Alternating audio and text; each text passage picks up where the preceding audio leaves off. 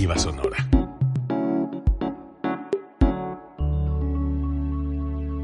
Código Libre.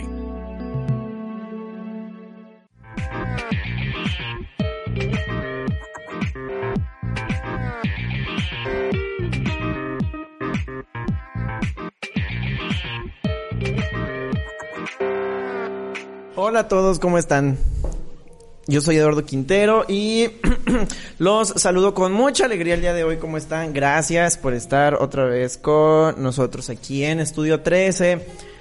Ah, hoy tengo un tema que me gusta mucho, me llamó mucho la atención y tengo de invitado a un amigo que de hecho creo que pronto tendrán la oportunidad de escucharlo en un podcast distinto. Él es Iván Barajas. Iván, ¿cómo estás? Hola amigos, ¿cómo están? Yo soy Iván Barajas. ¿Cómo les va? Ah, bueno, Iván es animador digital. Eh, creo que él tendrá la oportunidad de estar en otro de los podcasts de aquí mismo.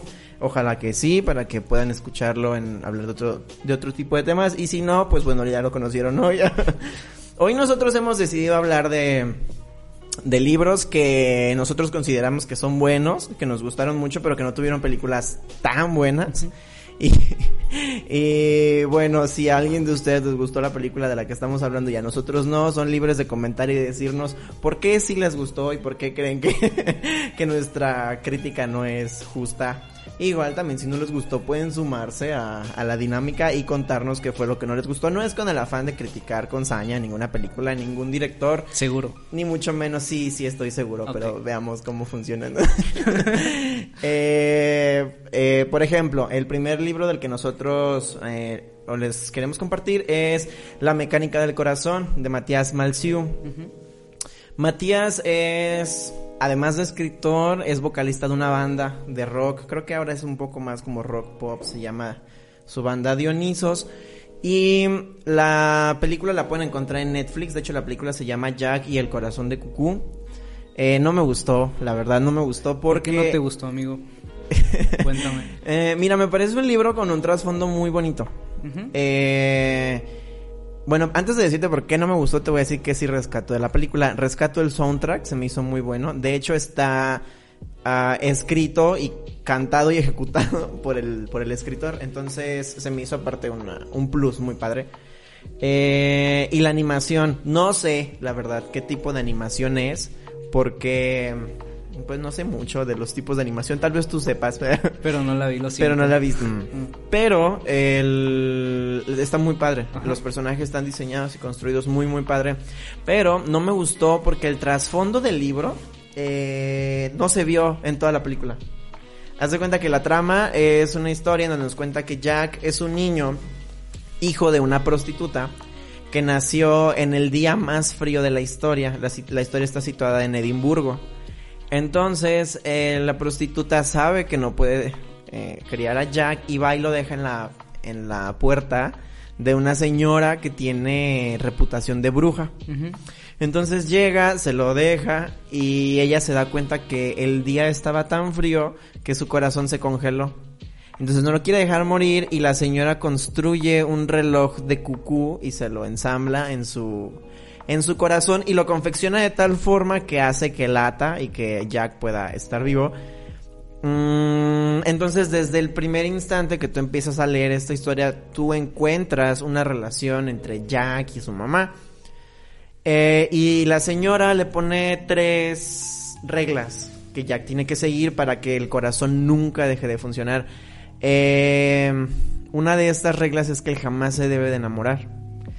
Y pues bueno, cuando él llega a la adolescencia le pide a su mamá que lo deje ir a la escuela. Ella lo deja y él se enamora de una personaje que se llama la pequeña cantante. Entonces él eh, empieza como a ir en contra de las reglas que tiene que, que seguir para su corazón. Y te, voy a, te va envolviendo en, en, la historia de cómo él, eh, mediante esta incapacidad que tiene, hace una travesía para encontrarla. Eh, pero todo el libro te narra una historia en donde parecieras que su mamá dejó de tener importancia cuando en realidad no es cierto. No quiero decir el final del libro, pero la verdad es que la relación que tiene con su mamá es sumamente importante.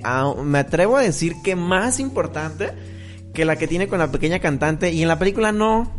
En la película no, no, no se le dio este todo. enfoque. Ajá, no se le dio este enfoque. Entonces yo creo que puede quedar un poco vacía la, la trama del libro. O en este caso de la película. Porque se exime de esta parte que a mí me parece súper importante. Cuando yo leí este libro, bueno, más bien cuando escuché de él, ah, me lo recomendó un amigo que perdió a su mamá cuando él tenía 12 años.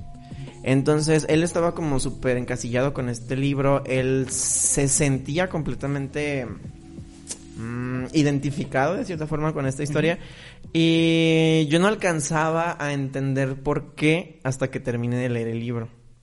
Entonces, no, no, no me gustó la película. Eh, sí me gustó el soundtrack, sí me gustó la animación, lo repito, porque claro que quiero rescatar algo de la película, pero no. Entonces la consideras una mala adaptación. Sí, la considero una muy mala adaptación y lo considero un muy buen libro.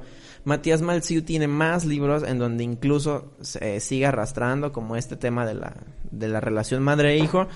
Mm, no me gustan tanto. La verdad no me gustaron tanto sus demás libros, pero La mecánica del corazón sí. Sí lo recomiendo ampliamente. Si tuviera que ponerle del 1 al 10 le daría un 9. le daría un 9. Este, Chale. eh, te recomiendo que lo leas y que la de hecho, veas. lo empecé y, y me quedé como en la mitad. Pero yo tengo, yo tengo como un Mm. defecto. Cuando algo, un libro me empieza a gustar mucho, lo dejo a la mitad. Y digo, ah, después le sigo, porque me está gustando mucho y le quiero dedicar su tiempo así bien. Entonces, como que lo voy dejando y dejando. A mí me ha llegado a pasar que los quiero dejar, pero porque no quiero que se acaben. Ah. O sea, porque digo, no. Cuando sé que son libros únicos que no tienen ninguna precuela ni secuela, eh, creo que sí, me ha pasado eso. Pero los acabo. De hecho, yo tengo un defecto que no puedo dejar un libro a la mitad. No, no. Pásamelo, ¿no? no me siento bien con eso. Este, el segundo libro que tenemos en la lista que queremos eh, abordar es Un monstruo vino a verme. Yo no lo leí y tampoco vi la película, pero estoy esperando que la crítica que tiene Iván con respecto a este libro eh, me motive a leerlo. Pues mira, amigo, eh, la película eh, es prácticamente igual que el libro. Fue una adaptación muy fiel, pero esa lo, eso lo hace, lo hace un tanto aburrida, porque es la producción y todo eso está muy, está muy buena, pero al ser igual que el libro, como que no hay nada nuevo que te esperes. Y pero es como una contradicción de cuando no adaptan bien un libro que te gusta y, y te enojas, pero cuando lo adaptan bien, fue como un sentimiento encontrado cuando cuando le cuando vi la película. O sea, nunca habías visto una película bien adaptada.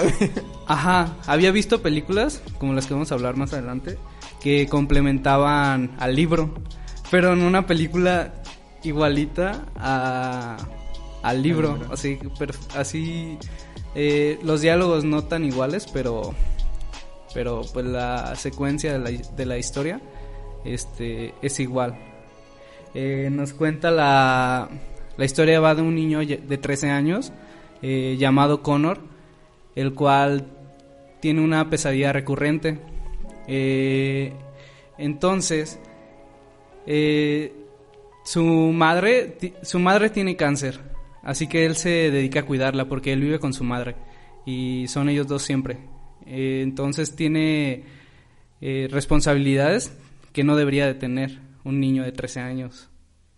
Eh, eso lo hace un poco más maduro. De hecho, cuando lees el libro, eh, si sabes que está leyendo, que lo está narrando un niño de 13 años, pero al saber su situación, sabes por qué es un poco más maduro en cuanto a su a cómo se expresa. El autor lo supo hacer muy bien. Un dato interesante, eh, ah, el autor es Patrick Ness, pero está basado en la, en la historia original de Dowd, Dowd, o ¿cómo se pronuncia? este, pero ella murió, o sea, dejó todo, toda la historia como ya planeada, pero no lo logró publicar, no lo logró escribir porque murió y Patrick Ness era un buen amigo de ella y, y decidió escribir la historia para dejar un legado hacia ella y escribió la historia que posiblemente le, gust- le gustaría A ella le hubiera a- gustado. ajá, Ajá. le hubiera gustado publicar bueno la historia va de de un árbol de que llega a visitarlo a las 12.07 de la madrugada y le dice, mira, te voy a contar tres historias, pero al final de que te cuente las tres historias, tú me vas a contar este, tu verdad. Eh, pero él tiene un secreto, una verdad que no quiere aceptar.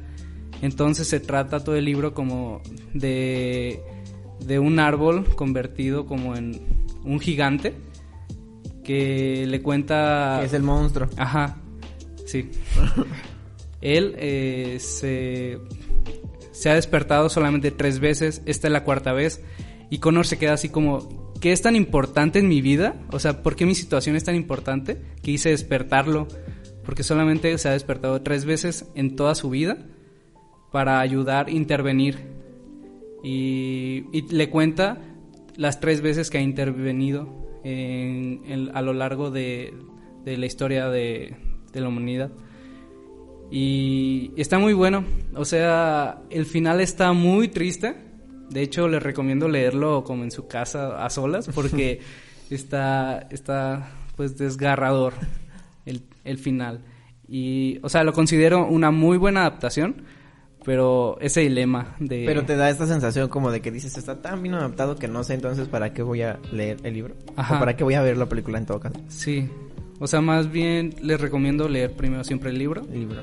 Y ya después ver la película. Para que no se casen con, con el físico del personaje que te muestran en la película o... ¿Se parece así. a la descripción sí. literaria? O sea, te digo, este, tiene una, una adaptación tan buena que no sé, es, es buena. Oye, ahorita que me estás contando la historia, a mí me surgió una duda. ¿Tú lo clasificas como un libro para niños? O sea, ¿tú crees que es un sí. libro que puede leer un niño? Eh,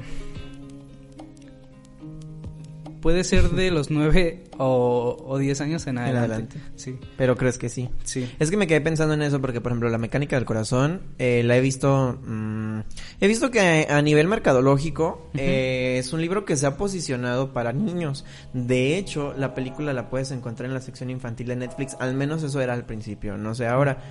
Eh, y a mí me parece que es una historia que no que no debería que no debería ser para niños, sobre todo el libro. La película como es un poco más dócil, más dulce y le quita este cierto del trans, este cierto trasfondo del dolor. Uh -huh. Creo que sí, creo que sí puede llegar a, a, ser un poco más para niños, pero el libro en sí yo creo que no. Y creo que está está mal insertado o mal catalogado eh, para para los niños, pero bueno, nada más era una observación que tenía del un monstruo viene a verme, como te dije, yo no lo vi, pero fíjate que ahorita que me estabas contando, me recordó mucho a un libro que no es parte de esta lista, pero uh -huh. me recordó, eh, de hecho también es de Matías Malziu, el el autor de La mecánica del corazón, él tiene un libro que se llama La alargada sombra del amor. Y él te cuenta una historia de un chavo que pierde a su mamá en, a causa de una enfermedad, si no mal recuerdo. Y cada vez que él está en el hospital, como pasando en este duelo de sí o no, y cada vez que él está en su casa o en el hospital después de la muerte de su mamá, él ve una sombra que de hecho se le aparece en las ventanas, en la ventana de su cuarto, en la ventana del hospital, en la ventana de la funeraria, y la sombra le empieza a hacer ver cosas que él no tiene en cuenta, como la mayoría de las personas, sobre la muerte, sobre el apego, sobre la dependencia, sobre la relación madre-hijo, sobre el quedarte con las ganas de hacer ciertas cosas. Es como, como si fuera la voz de su conciencia, o, o, o Matías lo presenta, yo, yo lo interpreté así como como la voz que a él le hubiera gustado tener en ese momento. Mm. O, o, esa voz, o esa sombra le dice las cosas que a él le hubiera gustado que alguien le dijera en ese momento. Y se me hizo padre. Cuando empezaste a hablar del, del árbol uh -huh. y de cómo él tiene esta, este deber altruista de venir como a ayudar a alguien que pasa, está en una situación dolorosa, me recordó a ese libro. No me gustó tanto, la verdad, no. Pero se me hizo una, un aporte muy padre de Matías. Ok, amigo. Mm, el tercer libro que, del que queremos hablar es de hecho un libro que no leí en físico y se lo platicaba a Iván. Eh, se llama La casa con un reloj en sus paredes. Hace poco salió la adaptación. No recuerdo si fue uno o dos años, pero... Uh -huh. eh, fue hace como un año, creo. ¿Sí? Sí. La casa, la casa, el libro de la casa con un reloj en la pared nos habla de Luis, que es un niño que se queda huérfano por, por un accidente. Mira qué curioso que las tres historias hablan casi lo mismo. Eh, y se va a vivir con su tío Jonathan, que es el único pariente vivo que tiene. Y su tío Jonathan es mago. Entonces, que de hecho, eh, antes de terminar hablar del libro, está representado por Jack Black en la en, en la película. No Sí. me gustó, no A me mí- a mí no me gustó. No me gusta cómo actúa Jack Black, no me gusta el papel que desempeñó, pero A mí no me gustó la película. Ay, ¿ya ven? ¿Ya ven? Ahorita nos dices por qué no te gustó. Ok. Eh, cuando yo la empecé a ver, bueno, cuando yo empecé a leer el libro me gustó muchísimo eh, la construcción de los personajes. Luis, a pesar de tener 11 años, eh, si no me recuerdo, se me hace un personaje muy complejo, muy bien construido. Y sobre todo porque es un libro viejo. Y cuando yo veo la película, me pareciera un homenaje a Harry Potter. Me pareciera como que el director qui- quiere mezclar eh, la historia original del libro mm, con efectos visuales, cierto tipo de relaciones, cierto tipo de personajes, de detalles estéticos eh, con Harry Potter. Entonces, eso es una de las principales cosas que me llama la atención. Eh, no me gusta tanto la adaptación, puesto que creo que los personajes estaban mucho mejor construidos en el libro. Y la relación que Luis tiene con su tío mm, es mucho más compleja, mucho más enriquecida y de cierta forma mucho más realista en el libro que en la película. En la película Jack Black hace de un, un tío muy irreverente que pues no limpia la casa, no sabe hacer de comer. Ajá, es los- como, no sé, me cayó gordo su personaje. Ajá, los vecinos no lo quieren, o sea, es es un personaje como que estaba diseñado para Jack Black, ¿sí me explico? Sí. O sea, como que como que lo adaptaron para que él lo pudiera hacer. Y no me gustó porque creo que el tío de Luis en el libro es distinto. Es un libro que el mismo autor siguió ah, siguió escribiendo sobre, sobre sus personajes. De hecho, creo que son seis u ocho libros originalmente, no lo recuerdo, pero son muy viejos, entonces es difícil de encontrarlos. El primer tomo en realidad se comercializa a raíz de que alguien eh, crea el guion para la película. Y pues está padre, a mí sí me gustó mucho, tiene, no me parece una historia predecible, Ah, habla de magia, pero también habla como de esta, esta etapa adolescente en donde pues el niño tenía de 11 a 13 años a lo largo de la historia. Y se queda solo. Ajá, y se queda solo, entonces no nomás tiene estos rasgos mágicos y esta parte de la ciencia ficción, sino que también tiene, no, perdón, de la fantasía, Ajá. eh, sino que también tiene y aborda muy padre la personalidad de un, de un niño en esta situación. Te lo digo, cuando yo vi la película, de cierta forma mi mente se trasladó a Harry Potter, porque bueno, también es un niño en situación vulnerable, magos, bla, bla, bla. Pero no, no se parecen tanto. En la película tienen más similitudes que en el libro.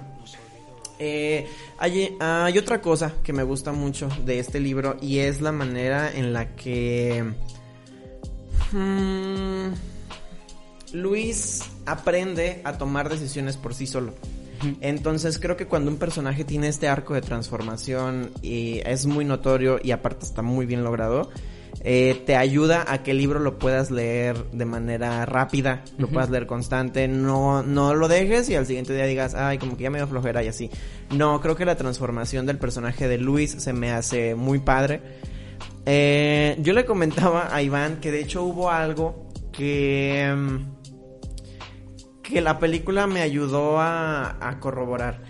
Cuando yo estaba habla- cuando yo estaba leyendo el libro y me doy cuenta de que Luis tiene un mejor amigo, como en todas las, las historias De niños. de niños, ajá, mm, es, es diferente, es diferente en este caso porque Luis mm, pareciera que presenta un cierto tipo de dependencia o de un, un cariño un poco extraño con respecto a este otro niño.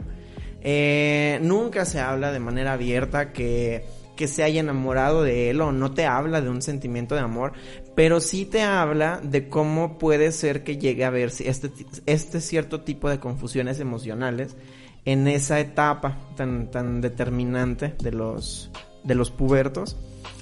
Y eso sí me gustó en la película. Eso sí me gustó. La manera en la que congenian los dos personajes. Y aparte sus personalidades están bien construidas cuando están juntos. En la película. Eh, yo le decía a Iván que se me hace bien chistoso como eh, uno de repente está como tan adentrado en la trama y estás hablando de que no, pues a, los a sus papás les pasó esto, sus papás eran magos por esto, su tío es un mago reconocido por esto y por otro, eh, que de repente puedes pasar desapercibidas este tipo de cosas como que dices, oye, eh, Luis está dependiendo de otro chamaco de 11 años, o sea, no inventes que aparte tiene mucho que ver con, con el autoestima y el autoestima el autor lo liga a la capacidad de hacer magia. Si Luis no está bien emocionalmente, Luis no puede ser un mago. Y es una de las partes que su tío como tutor tiene que hacer. Entonces, se me hace que el libro aborda muchos temas muy padres y para haber estado, eh, para haber sido escrito hace mucho tiempo, mm, me parece ser que aún funciona. Aún hoy día aún funciona. Si tienen la oportunidad de leer el libro, léanlo. No vean la película. Si no, no vean la película, la verdad. Ni siquiera el soundtrack es bueno. Bueno, los efectos especiales sí son. Ah, sí, sí está, está, muy chido. Sí, mm. la magia, la magia en sí está, está buena, pero siento que hay un problema, encuentra la solución al instante, es como de... Sí, sí, es una película como que no está bien trazada, como que el guion no está bien trazado, pero los efectos especiales son muy buenos. Eh, no, no les recomiendo que la vean, la verdad. Mejor lean el libro, pero bueno, si la quieren ver, sí es una película para niños, sí es una película familiar. Y pues bueno, si la quieren ver aún después de haber escuchado esta crítica, a lo mejor pueden encontrar un poquito más de conexiones con los personajes, con la trama, con los colores. Ah, porque es una película que eso también hizo muy bien. Eh, los colores eh, representan mucho. En, la película, cosa que creo que es muy importante en la fantasía y en los libros de repente pues obviamente falta, puesto que no son gráficos, mm, pero aún así no, no, no, no la rescato como una buena adaptación. Hasta eh, ahorita llevamos dos películas buenas. No, una película buena y dos malas, ¿verdad? Sí, dos malas. No, no la vean. Tampoco la de la mecánica del corazón la recomiendo, la verdad. Después de esta tenemos Call Me By Your Name. Call, Me, By, Your, name. yo nada más leí. ¿Dónde está mi imagen? ¿Dónde está nuestra imagen? Producción, mi imagen. ¿Ya? ¿Ya salió? Bien, ya, aquí, está. aquí ah, está. Es que para los que, bueno, para quienes vayan a escuchar el podcast, aquí en la parte del video, en lo visual estamos presentando las portadas. Ok. Eh, Call Me By Your Name, yo no leí el libro. Yo sí, amigo, y déjame decirte que es de los mejores libros que he leído por el simple hecho como está escrito Helio. El personaje lo desarrolla, es el que narra la historia. Así que eh, te lo presentan, el autor te lo presenta de una manera muy adolescente precoz, pero poético. ¿Por qué? Sí, sí. Bueno, la trama va de un niño, de un niño hoy pues, de, de un chico de 17 años que se enamora de, de un estudiante de intercambio que va, sus papás reciben, los papás de Helio reciben este cada verano a un chico o una chica de intercambio eh, por seis semanas. Entonces llega este chico llamado Oliver de 24 años y Elio se pregunta así como de... Ah, porque el libro inicia como preguntándose cuándo comenzó a gustarle. Eh, pero Elio te está tan enamorado de Oliver, pero que no se da cuenta, pero te lo describe de una manera muy poética, pero se obsesiona con él. Por ejemplo, estornuda este Oliver y le hace Helio. Y estornudó. como, como se riega el césped en la, en la mañana de, de una noche de verano. No sé, una noche. ¿Qué? ¿Qué? ¿Qué? ¿Qué dije? este, pero me di a entender, ¿no? Como que eh, le da como mucho mucha importancia está tan clavado pues con el sí, le da mucha importancia a lo que él hace. A lo que él hace. Eh, y pues yo con este libro lloré, lloré al final. Eh, pues ya, es lo que te puedo decir. Y la película complementa el libro. Quitaron cosas a la película, pero siento que, que estuvo bien porque si las dejaban iban a estar de relleno. Así que, que estuvo muy bien. Eh, la primera hora, mucha gente he visto que dicen que es muy pesada, porque no sucede nada, pero en sí está sucediendo el enamoramiento de Helio hacia Oliver. El soundtrack también está muy chido. Eh, las tomas está, está muy buena. Te, te hace sentir ahí en, en, el lugar, en la Italia, donde se desarrolla la historia. Eh, uno de los personajes favoritos, o sea, para mí, es su padre. Su padre casi... De Helio. De Helio. Porque cuando sale, este no sé, te transmite una paz y querer que te aconseje de, de, tan, de tan bueno que formula las palabras para darte pues un consejo, algo que quieras escuchar y que no sabías que querías escuchar eso, este, Creo que lo hace un buen personaje. ¿Te gustó la adaptación de la película? Sí, de hecho vi primero la película, luego leí el libro y luego volví a ver la película y vi que cambiaron muchas cosas, pero pero aún así como que como que quedan, o sea, se complementan, es una buena adaptación. Yo no puedo decir que sea una buena o una mala adaptación porque no leí el libro, pero no me gustó la película. Chale. O sea, a lo mejor porque la vi con muchas expectativas. Yo vi Call Me By Your Name cuando ya estaba en los festivales, cuando ya había sido premiada, cuando la gente ya en redes ya había... Bueno, eh, ahora que lo pienso, no sé si fue premiada o nada más fue nominada. Sí, fue premiada, de hecho, a mejor guion adaptado. Mm. Entonces- Es que yo la empecé a ver cuando el festival de no sé qué fregados la había, la había proyectado. Entonces, en redes sociales se encargaron como de darle un auge y un apogeo y un. Este. mm, Mucha importancia, pues, a, la, a la película. Eh, había mucho mame en redes de Call Me By Your Name. Entonces la veo. No me gustó. Vi la, o sea, la primera vez que la vi solo vi una hora y la quité. Entonces, en esa hora que vi, como tú lo mencionas, no vi nada. O sea, en realidad solamente vi, vi muchísimas tomas como de contexto. eh, que ok, creo que son necesarias en cualquier película, sobre todo por el pueblito tan pintoresco en el que está situado. Pero, o sea, yo ya llevaba una hora y no había pasado absolutamente nada. Entonces dije, Nel. Tiempo después la retomé, la volví a ver, sí la acabé. Pero te tengo que confesar que no la puse desde el principio.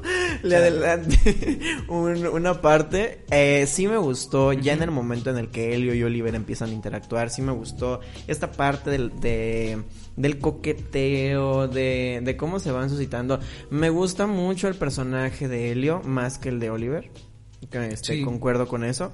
Eh, y, ¿sabes? Eh, de, de primera instancia me costó trabajo saber que Oliver era un estudiante. Mm, ¿Por eh, qué, amigo? El actor que lo representa lo hace ver mucho más grande de 24 años. Entonces, mi primera, mi primera impresión era que era un, un profesor. Ajá. Y más porque creo, no estoy seguro, pero creo que el papá de Helio es o era profesor. Sí. Entonces, como hay mucha química entre el papá de Helio y Oliver, eh, pues yo pensé que se dedicaban a lo mismo. Ya hasta después, bueno, me enteré que no era cierto. Y, y, y, que sí me gustó de la película, me gustó la manera en la que... Helio, en- al menos en la película, llega un punto en donde como que no se acepta y como que no quiere aceptar que está enamorado de Oliver. De hecho, sucede después de que tienen como un tipo de encuentro y él está como de, este, no, ¿qué hice? Esto Ajá, como que a, él, a Helio lo educaron toda su vida para, pues como para inculcarle que eso está mal. Y, y me gusta mucho la, ejecu- la ejecución del actor en esta, en esta onda. Creo que son escenas De muy padres. hecho, de hecho estuvo nominado Timothy Chalamet, es- sí se pronuncia así su apellido. Estuvo nominado a mejor actor y, y creo que ya fue que hasta ahorita ha sido el, el, el nominado más joven este, ¿A mejor actor? A mejor actor. Sí, yo, a mí sí me gustó mucho. La verdad sí me gustó mucho el, el, el papel que, que desempeñó. Y me gustó mucho el final. Creo Sí. que la conclusión en la película es, es muy Está- buena. está es triste. muy dramática y aparte es Sí. muy estética. Eh, sí me gusta por ese lado, pero en general la película no me gustó. En el libro el final es muy diferente porque primero te cuentan qué pasó 15 años después y de esos 15 años qué pasó 20 años después. Entonces te le dan una culminación bien a la historia como de este pues no sé, está- Amigo, ya me confundiste más, la verdad es que ya... no sé cómo es que 15 años después... o sea, de 15 años después de lo que sucedió en ese verano, eh, cómo fue cómo es su vida en ese en esos 15 años y luego se van a otros 20 años más y te cuentan Estoy muy confundido. La verdad es que mejor lean el libro ustedes. Sí, que está- está bueno. Lean el libro antes de ver la película porque no estoy entendiendo la lo que me quiere dar a entender con No, es esta que está. esta relación está, libro-película no. está dividido en el verano, que sucede toda la historia. Y luego está dividido a los 15 años después de esos, de ese verano. Y de esos 15 años que pasaron, otros 20 años. ¿Ya me di a entender o no? Sí, ya, ya más o Ok, menos ya te entendí. Ya, ya, ya tengo una línea temporal en mi cabeza, pero no, no, me gusta la película, no me gustó. A lo mejor no la volvería a ver, la mera El verdad. soundtrack está muy chido. Eh, El soundtrack no le presté tanta atención, la verdad, y si lo hice no, no lo recuerdo. Pero bueno, si Iván nos lo recomienda, este, búsquenlo, escúchenlo, yo lo voy a escuchar para, Lo voy a poner mientras limpio mi casa y así. Para... Eh, bueno, a mí no me gustó la película. Si ustedes quieren leer el libro, se los recomienda Iván. Yo lo voy a leer. Es uno de los libros que tengo en mi lista de espera para, para leer. presto, amigo. Y gracias. y bueno, eh, creo que es todo lo que yo puedo decir de Call Me by Your Name porque solo vi la película. ¿Hay algo más que tú tengas que aportar de ¿No? Que la ¿No? vean. que la vean? Eh, si tienen ¿Está este... chida? ¿Les va a gustar? Sí, está muy buena. Ah. Sí, yo les digo que no la vean, yo les digo que lo lean. Eh, bueno, después de Call Me By Your Name tenemos en nuestra lista las ventajas de ser invisible. Este, eh, espero la señal de producción para poder levantar mi mano y ya, ya, aquí está Aquí la está. portada, sí, ya, perdón, es que no quiero quedar humillado como estúpida. Como, como yo hace rato, creo. no quiero humillarme, la verdad. eh, las ventajas de ser invisible, ok, eh, ¿De qué va, amigo? ¿De qué va esta historia? Híjoles. eh, mm, ok, primero que nada quiero comentar que yo todavía no sé si es una buena o una mala adaptación. Yo llegué hoy aquí a la radio sin saber todavía si les iba a decir que es una buena adaptación o una mala adaptación. A lo mejor ahorita que comparta ideas con Iván les voy a saber decir por qué. La historia va de un chavo, se llama Charlie, eh, que le escribe cartas a un amigo, pero en realidad no es su amigo. Solo es una persona Desconocida. desconocida a la Pero- que él le manda cartas, pero no pone sus datos como... De hecho, en sí él, de hecho, sus, de hecho sus amigos no se llaman tal cual como, como lo dice. Como lo dicen la... Porque ajá. les cambia el nombre a todos. La historia comienza con que Charlie le escribe cartas a un desconocido, las manda, pero no le pone sus datos para que él nunca pueda responder, nunca lo pueda encontrar, bla, bla, bla. Le empieza a contar su vida porque él necesita contarle su vida a alguien porque está muy solo. Y entonces cambia los nombres originales de sus amigos y de las personas que lo rodean. Creo que sí deja su nombre Pues nada como más. para ¿no? que, sí, nada más su nombre, pero como que para que nunca lo encuentre. Y, Y Pues bueno, es una, es una historia que habla de un adolescente que vive con un... mm, es como un tipo trastorno en su personalidad, eh, lo que lo lleva a tener muchísima inseguridad, mm, crisis depresivas, y luego, se- ansiedad. y luego se muere su, su amigo. De hecho, inicia la historia Ajá, y, ah, que su y de- amigo se sí, muere. Es cierto, eso es un dato muy importante. La historia comienza en el momento en el que Charlie está superando el duelo de que su mejor amigo esté muerto. Se suicidó. De hecho, ajá, se suicidó. Y eh, bueno, Charlie es un personaje increíble. De hecho, creo que de todos los libros que he leído en mi vida, Charlie es uno de los personajes que más rescato, que más me gustan. Es una novela epistolar, de hecho. Eh, son, son puras cartas. Y tiene, tiene una evolución muy, muy buena, porque Sí. inicia una persona siendo muy insegura y termina este siendo completamente diferente. Retomo esta evolución de la que hablaba con, con Luis, de una casa con un reloj en sus paredes. La evolución del personaje es muy buena. Eh, pero, pero, ¿por qué no estoy seguro de que la película sea una buena adaptación? Porque igual que con la mecánica del corazón, creo que se pierde una parte fundamental de la esencia del libro en el largometraje. ¿Por qué, Eh, amigo? ah, la historia te va contando cómo Charlie va conociendo en- eh, nuevos amigos, cómo él va empezando a hacer cosas que le gustan por sí mismo después de haber vivido varios episodios muy traumáticos en su vida y eh, cómo tiene que ir lidiando con todas las cosas de un adolescente normal por esto, estas carencias como emocionales, por esta falta de, de comprensión, este como tipo trastorno que te, nunca te lo menciona como una enfermedad, pero, pero te lo describe Ajá. así. Eh, entonces la historia es buena, la historia habla como sobre la libertad, sobre encontrarte a ti mismo, la amistad, vicios, excesos, alcohol, drogas, sexo, o sea, algo muy adolescente. Pero cuando a Charlie le toca de- desprenderse de los amigos que había hecho en la prepa, porque ellos son mayores, son son- mayores y se van a la Ajá. universidad, él vuelve y recae en estos episodios depresivos y oscuros.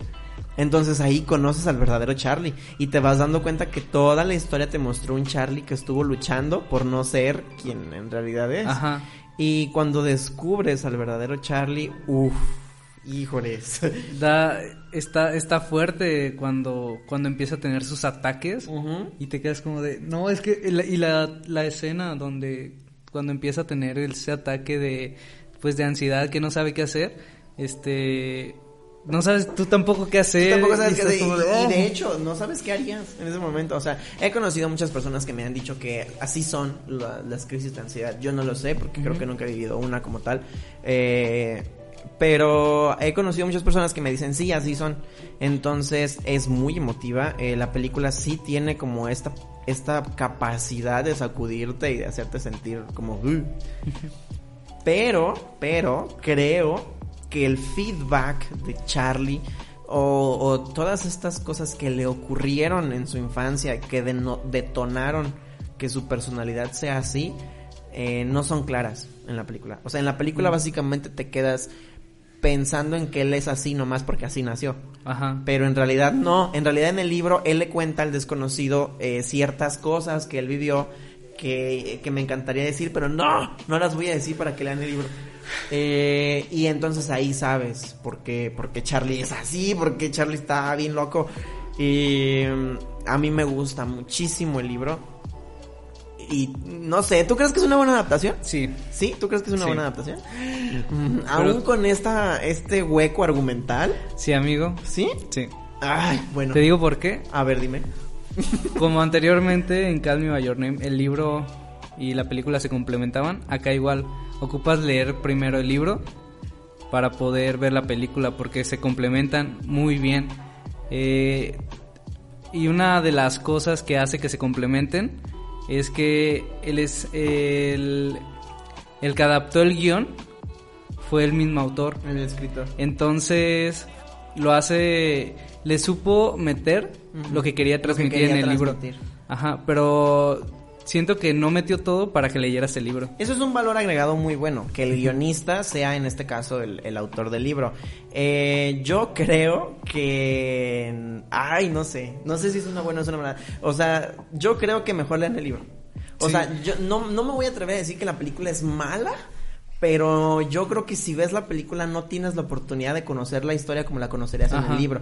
Entonces, en este caso en específico, creo que sí defiendo esta idea de que no juzgues el libro por esa película, no porque sea mala, sino porque quizás le hacen falta cosas. De hecho, por ejemplo, tenemos una persona que nos está comentando aquí en el en vivo, se llama JR Valdés en Facebook, y dice, de hecho, el libro es mucho mejor que la película, detalles, momentos, hay mucho más. Yo creo que tiene mucha razón, sobre todo en los detalles. Eh, evidentemente, como en cualquier adaptación, hay pérdida de detalles, pero en este caso creo que los detalles que no se incluyeron en la película fueron, o sea, muy importantes. De hecho, hay escenas eliminadas que, que adaptaron del libro y no sé por qué no las metieron si estaban muy buenas. No. Como, ay, ya iba a decir un spoiler. No, no, no, no, le, no Eh, spoiler. No, bueno, yo no sé, no sé, no. Creo que no sé si la voy a dejar como una buena o una mala adaptación. Es que A la medias. película, la película es muy bonita, sí, sí es muy bonita, pero si lo contrastamos con el libro, definitivamente es muchísimo mejor que la en Sí. O sea, es una historia mucho más completa, mucho más enriquecida, sobre todo porque como es una historia que te va llevando a través de emociones, no, en el libro Y, y algo que hace especial al libro es que como está escrito en cartas y se lo dice, Ajá. querido amigo, eh, lo podrías tomar como que es- son cartas para ti, que alguien te está contando y sí, es un eso lo hace mucho más Ajá. personal. la- Es un momento, o sea, yo les recomiendo que si van a leer el libro, sea a solas, porque es como si un amigo te escribió una carta a ti de y te está contando cómo es su vida en otro lado y no sé, este lo hace un poco más especial. la Aparte experiencia las novelas leerlo. epistolares son buenísimas. A mí se me hacen súper bonitas cuando son puras, puras cartas. Pero bueno, está bien. Esa la vamos a dejar en una... Yo en buena. Eh, bueno, eh, dejémosla en una buena adaptación, pero seguimos recomendando que, que lean el libro. Sí. Después de esta, queremos hablar de Ciudades de Papel, de John Green. Producción, la foto. La foto, producción, ya aquí está Aquí la está. portada de Ciudades de Papel. Gracias, producción. ah, ok. ¿Cuál es mi primera impresión de Ciudades de Papel? Cuando yo leo el libro, yo ya traía un antecedente de John Green porque yo leo Bajo la misma estrella y me gusta mucho. La verdad, Bajo la misma estrella no es la clase de libros que yo suelo leer, pero uf, lloré como no tienen idea cuando leí Ajá. ese libro. De verdad, yo estaba en la sala de mi casa, lloré y lloré así como... Eran las dos de la mañana y yo estaba... Es que el libro está bueno, pero agarró una mala fama de de chica única y diferente. Sí, de chica única de- diferente. ajá. Sí, la Pero- verdad, no, y la verdad no lo digo de manera de crítica, pero sinceramente no es el tipo de libros que, que lea este con frecuencia. Después de esto me doy a la tarea de leer más libros de John Green. ¿Por qué? Porque bajo la misma estrella me dejó un muy mal sabor de boca por el final. Ok, empiezo a leer a John Green y me doy cuenta que no me gusta ninguno de los finales que tiene, incluidos Ciudades de Papel. Cuando sale la película, voy a verla y creo que es un buen trabajo en cuestión de personajes. Creo que los personajes están bien hechos en la película y los escenarios también. Sí. A mí en Ciudades de Papel me costó un poquito de trabajo como como imaginarlos y cuando vi la película dije sí, sí eran así, pero, pero, pero, pero, eh, rescato que a mí en lo personal el, la historia de, no más bien, eh, ¿cómo lo digo? La historia entre los personajes, entre Margo y Quentin, que de hecho así se llaman los protagonistas, es muchísimo más compleja en el libro, es mucho más enriquecida. Eh, carece de detalles que tiene la película, que la verdad a mí me gustaron más en el libro. Margo tiene, eh, perdón, Quentin tiene una manera de ser muy curiosa. He, he leído pocos protagonistas como Quentin, pero como Margo, o sea, no, ahí hay un desacierto para John Green. Como Margo he leído muchos personajes como Margo. De hecho, Él repitió. él repitió, la- ajá, la misma fórmula El primer libro de ¿no? John Green se llama Buscando Alaska y Alaska eh, pareciera que la traslada a Ciudades de Papel en otro contexto y le cambia el nombre, pero es la misma persona, o sea, es eh, actúa exactamente igual, se expresa exactamente igual. Eh, bueno, al menos esa fue mi, mi impresión con, con el libro. En la película no me gusta que aparte todo sucede súper rápido. Y otra cosa, en la película no me quedó claro el por qué se llama Ciudades de Papel. Cosa que en el libro sí. Y Ahí, si, bueno, eh, y si partes de ahí dices, no mames. O sea, ni siquiera me supiste decir por qué se llama Ciudades de Papel. Entonces creo que la adaptación en general está muy carente de detalles. Ibas a decir algo. A mí me gustó el libro, pero la adaptación también se me hizo. La cambiaron completamente. Sí. Y. Ah, ¿De qué va esta historia? ¿Les podemos decir? Ah, Pues sí, sí, porque creo sí. que vas a seguir hablando de Ajá. la, de la Sí. como de las de los acontecimientos Ajá. y bueno por si no lo han leído am, Margo y Quentin son amigos de no no son amigos en realidad se conocen cuando eran niños Son vecinos. porque son vecinos y en el parque que está cerca de sus casas cuando tenían ocho años les toca encontrar un cadáver de un hombre Sí. entonces ellos después de eso no se vuelven amigos pero tienen como esta cierta confidencialidad que si se encuentran en la calle que si se ven por las ventanas que si cualquier cosa que si un día Margo ocupa algo que si un día Quentin ocupa algo bueno ahí están no pero no son amigos entonces un día Margo aparece en, en la vida de Quentin nuevamente y le dice, oye, ocupo ayuda para vengarme de alguien que me hizo algo. Y Quentin, ah, va, cómo no. ¿Qué es lo peor que puede pasar? Entonces Quentin se empieza a enamorar de Margo. Y ahí empieza... No, ya estaba enamorado de ella. Bueno, sí, pero como que empieza a tener, ¿verdad? La oportunidad Sí. de más bien estar Y- cerca de ella y, em- Marco- empieza a clavar más. Y ella tenía la costumbre de, de meterse por su ventana al cuarto Ajá. de Quentin. Porque compartían, este, como. O sea, su ventana quedaba enfrente de la de él. Entonces. Ella se brincaba a su cuarto y ahí tenían como sus pláticas. Pero hubo esa separación y ya no, ya no tenían esa. Pues Esa esa, cercanía, amistad. ajá. Ajá, esa cercanía. Y, y esa noche en la que Margo va a su habitación y le pide que, que le ayude a vengarse, él está como de, no mames, no me, no me esperaba que la chica Que tú, que, ajá. ajá, que la chica que, que me ha gustado toda la vida, todo lo que llevo viviendo en este vecindario, este, está aquí otra vez.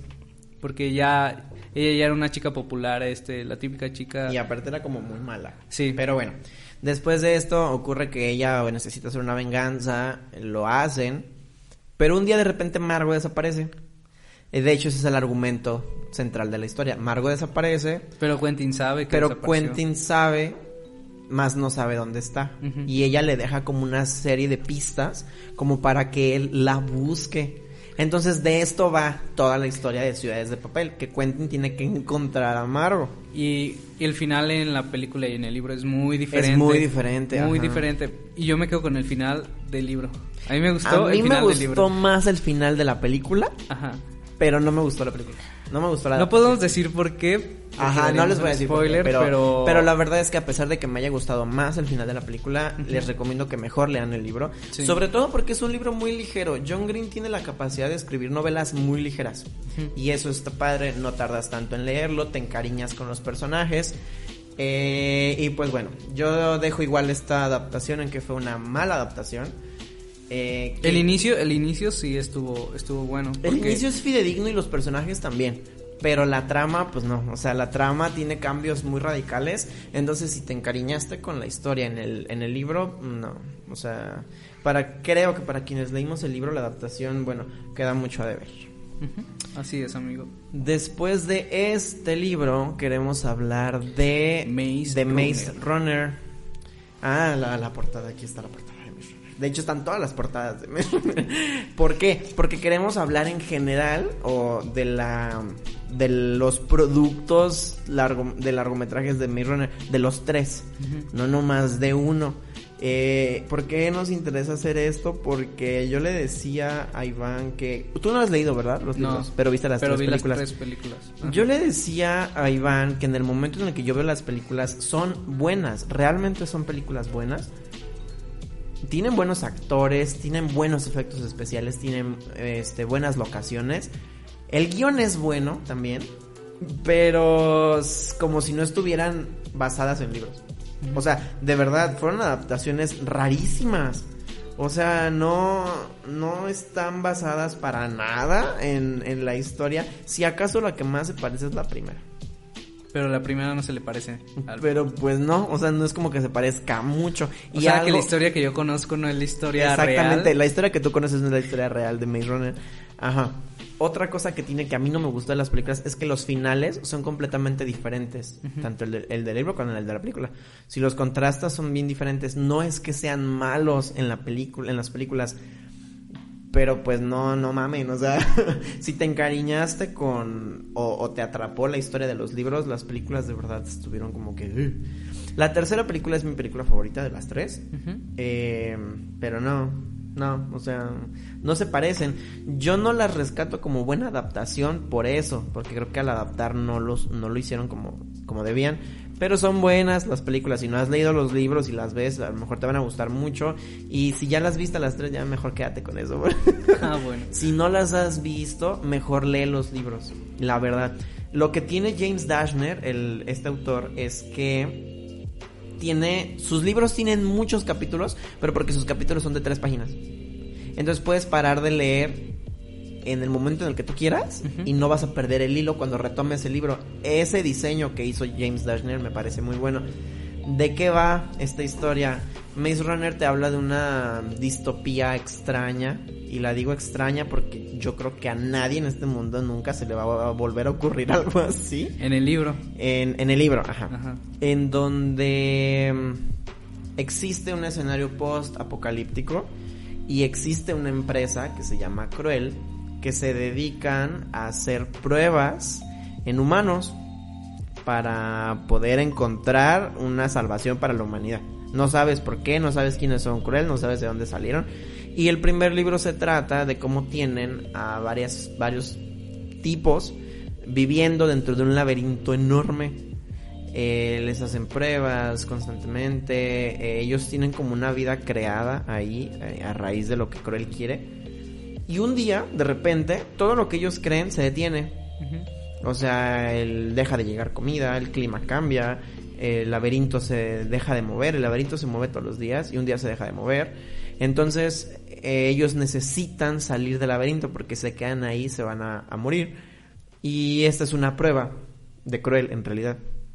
Todos los libros te van llevando a conocer la historia de estas personas que ¿Cuántos libros son? son en total uno, dos, tres, seis libros.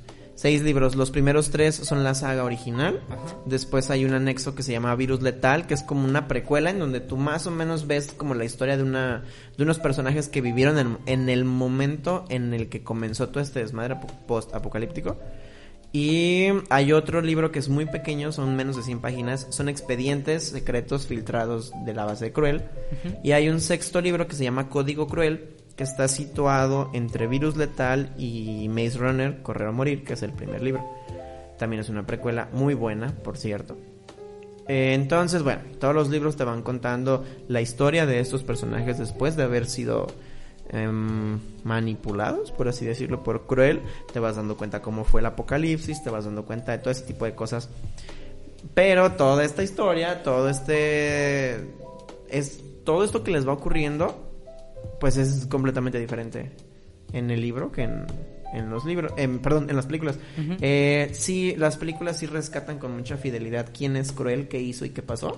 Pero de ahí en fuera, na- creo que tiene actores buenos, tiene efectos especiales buenos, pero no, no, no se parecen, entonces no la rescato como una buena adaptación. Las tres películas. Las tres, no, ninguna es una buena adaptación. La tercera me gusta mucho, pero pero, la peli- las películas son buenas si no, estuvier si no estuvieran Ajá, basadas en las un películas libro. son buenas y te pusieras a pensar como que está basada en otra historia completamente diferente. Eh, eh, y bueno, si no conocen nada de esta historia, les recomiendo que lean el primer libro. Se llama Maze Runner, Correr o Morir. Leanlo, de verdad les va a gustar mucho. Está, está ahí. Ok. Y bueno, creo que es todo lo que puedo decir de esta. Sí, por último tenemos la saga de Divergente, que también es una distopía. Para mí es de las- está, Ah, ya apareció aquí. Para mí es de las mejores sagas que he leído. Eh, hace mucho que no leo sagas, pero pero para mí fue como la, que la que me acompañó en la, la secundaria prepa por ahí. Eh, las adaptaciones, la primera está muy buena, la adaptación de Divergente, pero la adaptación de, de Insurgente, así como dices que la trilogía eh, de Maze Runner funciona si no hubieras, si no supieras que hay un libro detrás, ajá. la de Insurgente igual, porque le meten una caja que no tiene nada que ver en el libro y te quedas como de ¿qué? ¿Qué es esto? Y desde que meten esa caja cambian toda la historia, cambian completamente toda la historia. Por una caja. Ajá, de- porque en esa caja eh, la tratan de abrir, de eso trata Insurgente, de tratar de abrir esa caja. Y en Insurgente, en el libro, es muy diferente. Eh, Leal fue la peor adaptación en cuanto a película. Sí, sí. De hecho, no hicieron la segunda parte, o sea, ni la culminaron Ajá, se, porque se estuvo... escribió de tal forma que se dividiera en dos partes, así como Ajá. la última, el último libro de Harry Potter. Y pues no, nunca Esto- salió la segunda no, la luz. Estaba, eh, cuando yo la fui al cin- a ver al cine, fue como de... ¿Qué estoy ¿Qué- viendo? qué estoy viendo? O sea, inició, inició tal cual como en el, en el, ¿En el libro, libro? Pero en cuanto cruzan cierta... Cuando hacen cierto momento, Ajá. este... ya cambia todo. dices que, que estoy viendo, esto no es lo que vi. ¿De qué va Divergente? Porque ya empezamos a hablarles del- de la historia y no- a lo mejor Ah, si sí. no la conocen, si no leyeron los libros o si no vieron las películas, Divergente también es una distopía muy extraña que yo A no sé, gustó. yo no sé cómo se le ocurrió a Verónica Roth, pero es, es muy buena, o sea, está muy bien Sí. trazada, está muy bien hecha. Es una distopía en donde hay una sociedad controlada mm, Por cinco... por son- facciones. Ajá. Ajá. Es como si toda la, la sociedad funciona en cinco sectores. Cada sector tiene sus características principales y su rol específico en la sociedad. Entonces, bueno, tenemos con que esta ciudad, esta, bueno, al menos esta ciudad funciona con la facción eh, erudición, con cordialidad, Abnegación. abnegación, osadía y, y verdad. Ajá. Y pero cada, por ejemplo, si tú te criaste en abnegación, este, cuando cumples cierta edad, tienes la opción De cambiarte, de, de ajá. cambiarte de facción, Y entonces- pero con la única condición de que nunca vas a volver a, a tu familia. Entonces así funciona el- la estructura social. Si tú decides, cambias de rol completamente, cambias de actividad, cambias de... pierdes incluso a tu familia. Y bueno, es- son facciones muy marcadas porque tienen hasta colores específicos para vestir. Sí. Tienen incluso en algunos momentos cortes de cabello especiales, actitudes especiales y pues bueno, erudición se encarga de avances tecnológicos, este, todo lo que tiene que ver con la, la, la inteligencia, se visten de azul y pues bueno, ese es su rol. Eh, verdad, se rigen por la honestidad, podría decirse que ellos son quien llevan Son toda esta parte legal, blanco con negro, ajá, llevan toda esta parte legal de la... Y bueno, así, cada una de las ¿Y facciones. por qué se llama divergente? Porque la protagonista es divergente. ¿Y qué significa ser divergente? Que eres apto. Ah, porque antes de, de elegir tu facción nueva, te hacen pruebas para ver a qué facción. Como, como un test cuando entras a la universidad. pues. Ándale, para ver a qué facción puedes Perteneces, ajá. y al final te dicen, "No, pues eres este abnegación, pásate a abnegación, este te recomendamos que vayas a eso." Pero Tris, nuestro persona nuestro personaje principal termina siendo apto para más de más de tres este Ajá, se queda, facciones. queda en tres facciones. ajá. Entonces, es un peligro para la sociedad como Como divergente, Ajá. ajá. Como, como se supone que ella tiene aptitudes para tres facciones distintas, a eso le llaman ellos divergente. Y los matan. entonces, ajá, los cazan y los matan porque suponen una falla en el sistema social y económico en el que se rigen. Entonces, pues bueno, ella empieza a vivir una serie de cosas a raíz de que se cambia de su facción original Pero al enterarse que es divergente, este, entra en una ansiedad de, oh no, me van a descubrir, tengo que elegir, este, sí, quedarme con mi familia y... irme, ajá. Ajá. Pero aparte de todo, ella tiene una personalidad en donde ella quiere, y bueno, es el detonante de toda la saga, ella quiere como ver realmente qué es un divergente, por qué le hacen eso a los divergentes, y ella empieza a cuestionar el sistema. Entonces es una historia que mediante la ciencia ficción es el cuestionamiento de un sistema impuesto eh, y de la ah, in- de cómo la gente se ensimisma y se enajena y empiezan a hacer las cosas por repetición. Y como si el gobierno te dice que lo hagas, lo vas a hacer y ya. Y entonces ella se cuestiona y bueno, ahí empiezan una serie de, de desmadres que están muy padres, la verdad, está, está muy Sí. bien trazada. De hecho, el segundo libro es el que más me gustó, Insurgente. Sí, este, le metieron como más acción y más personajes. Sí, ah, porque aparte todo tiene mucha acción. Es una Sí. saga que está muy completa, está muy, muy completa. Tiene un cuarto libro que es como un anexo que incluso te, te ayuda Pero- como a quitarte las ganas Ajá, de... Y es desde la perspectiva de cuatro. de, ajá, del, del... La pareja de... Pues sí, la pareja de, de Tris. Y yo la considero una saga muy completa. Personajes muy padres. Creo que Verónica Ross, dentro de este viajezote que se dio cuando estaba imaginando Divergente, lo supo hacer. Lo hizo muy chido, pero o sea, no. No, de verdad no. Si vieron las películas y les parecieron medio fumadas y dijeron, Nel, ¿qué es esto? No, de verdad los libros Sí, no los son... personajes están muy bien construidos. Eh, si un personaje está hecho para caerte mal, te va a caer mal, Sí. hasta lo vas a odiar. Eh, te- Aparte tiene cosas que el guion no pudo adaptar, la verdad. Tiene, tiene escenas muy conmovedoras, tiene escenas muy reveladoras, en donde tú de verdad sientes que estás viviendo dentro de esta, de este sistema y que te va a ir mal porque sabes de más. Y pues bueno, y en las películas creo que ni siquiera eso, eso lograron. Sí, eh, yo me quedo con la primera buena adaptación, la segunda mala adaptación pero buena película, y la tercera Ajá. mala adaptación y mala película. Sí, la segunda es una buena película si no supieras que hay un Ajá. libro detrás. Está muy bien hecha, está, tiene personajes y, perdón, actores y efectos especiales muy chidos, pero nah. Nah, la verdad no. Los libros no son tan digeribles, están un poco densos, eso sí. No son a lo mejor como Maze Runner, no son tan fáciles de leer, pero creo que valen la pena. pero ya cuando te enganchas... este, Sí, lean el primero. Les recomiendo que lean Divergente. Si Divergente les gusta, denle una oportunidad a Insurgente y así consecutivamente. Y si ya vieron las películas y no les gustó, también lean el primer libro y con estas imágenes que tienen en su cabeza que les dio la película, a lo mejor le pueden dar más claridad a, a lo que van a leer, pero lean el libro, de verdad, es muy bueno, por eso lo dejamos hasta el final, porque creo que nos parece una saga... Ajá, como que concordamos. Sí, muy completa, eh, nos parece muy buena. Y pues yo sí les recomiendo que lean Divergente, la verdad. Si ya vieron las películas, como les digo, el- lean el primer libro, cuando menos, les va a gustar mucho. Eh, también les recomiendo que lean Maze Runner, pero yo entiendo que son más libros, entonces de repente pudiera ser un poco tedioso que tú vas empezando y ya van seis libros, ¿no? Entonces, y bueno, en Divergente son tres y un anexo, no es tan... mm, No creo que sea tan pesado si quieres darles una oportunidad. Eh, si los quieren comprar, de hecho creo que existen paquetes en las librerías donde puedes comprar Sí, los lo tres juntos. ya- Ajá. Los cuatro ya juntaron. Sí, Ya metieron ah. al otro. ¿Ya ven? Eh, de- es un libro fácil de encontrar también. Eh, nosotros sí se los recomendamos ampliamente. Y mm, aquí termina la lista de los... ah, De las de las comparaciones. No juzguen Divergente, por favor, por sus películas, porque es Eh, una saga es una muy buena. muy Sí, buena. es una historia muy chida. Para que la juzguen por la película, por sus películas.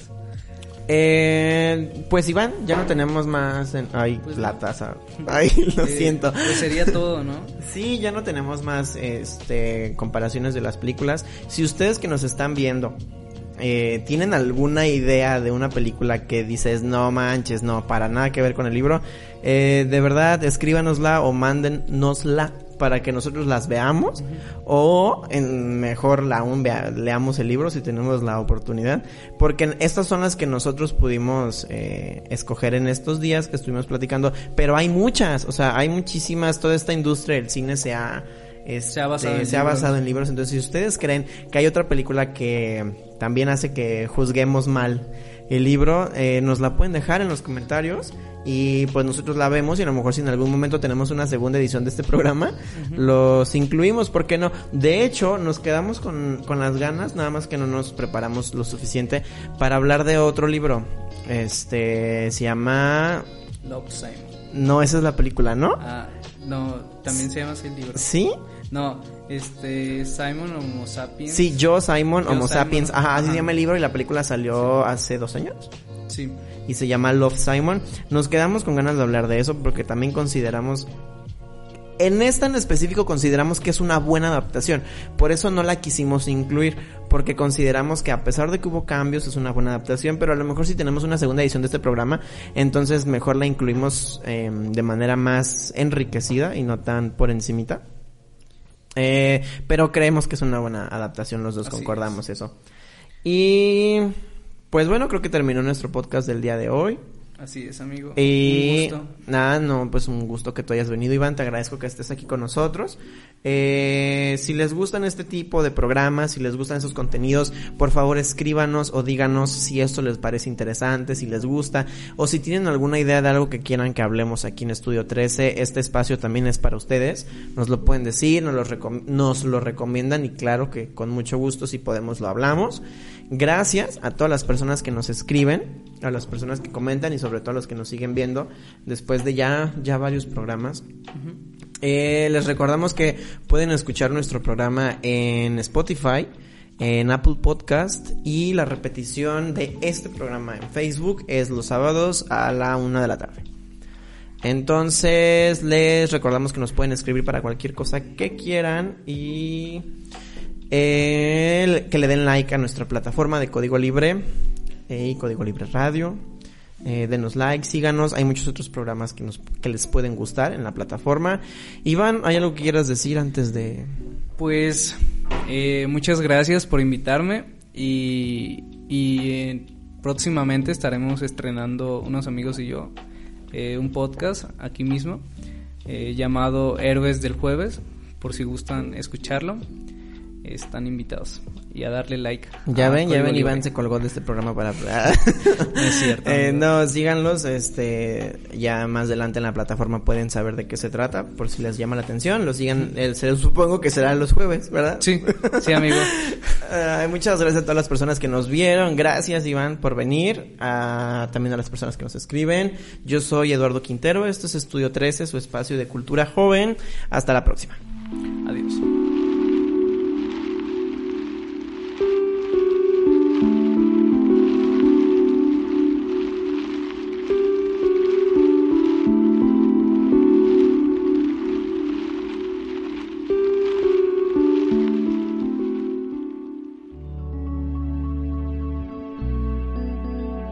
Código Libre